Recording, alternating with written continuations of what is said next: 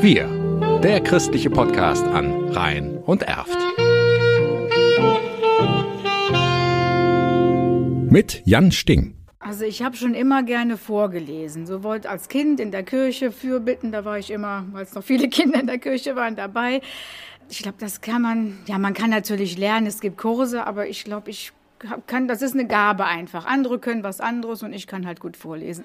Regine Tilz aus Karpen liest im dortigen Seniorenwohnheim der Arbeiterwohlfahrt einmal in der Woche vor. Vorlesen verbindet. Das ist auch das Motto des bundesweiten Vorlesetages am 17. November. Für Jenny Heller steht der Tag schon lange im Terminkalender. Ich glaube, der 17. ist ein Freitag und ich lese immer freitags vor, deswegen bin ich sowieso dann freitags in der Kita. Jenny Heller kam während Corona zum Ehrenamt. Über die Stiftung Lesen erfuhr sie davon und nun liest sie einmal in der Woche in der Kita Flohzirkus in Kerpen nacheinander Kindern in drei Gruppen vor. Ich selber als Kind habe von meiner Mutter jeden Abend was vorgelesen bekommen und deswegen ist es wahrscheinlich auch so, dass ich äh, diese Leidenschaft und das als positives Erlebnis weitergeben möchte an die Kinder. Barbara Renneberg, die das Ehrenamt der Vorlese- und Lernpaten in Brüggen, Balkhausen und Kerpen-Türnich koordiniert, hat am liebsten Bücher, die jung und alt gleichermaßen ansprechen, wie Der Mondfisch in der Waschanlage von Andrea Schomburg. Der Nacktmull ist bekanntlich nackt und frisst gern das, was er gekackt. Zudem ist er ganz unermesslich und unaussprechlich, super hässlich.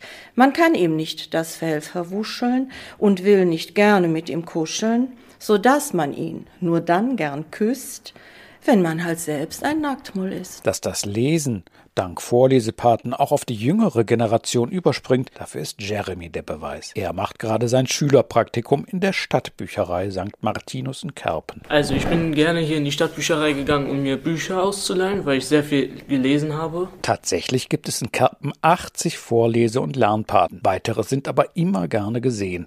Und Regine Tilz geht aus dem Seniorenheim immer mit einem guten Gefühl. Es ist sehr schön zu beobachten, wie die Damen und Herren sich freuen. Und ich habe aber auch schon festgestellt, dass jemand angefangen hat zu weinen bei einem Märchen. Das passiert, wenn das Vorlesen berührt. Im Flohzirkus erlebt Jenny Heller das an jedem Freitag. Die freuen sich richtig, sind erstaunt und fiebern dann auch mit. Dann haben die so ein richtiges Strahlen in den Augen und können es halt kaum erwarten, wenn ich dann weiterlese. Und das steckt halt einfach an. Wir, der christliche Podcast an Rhein und Erft.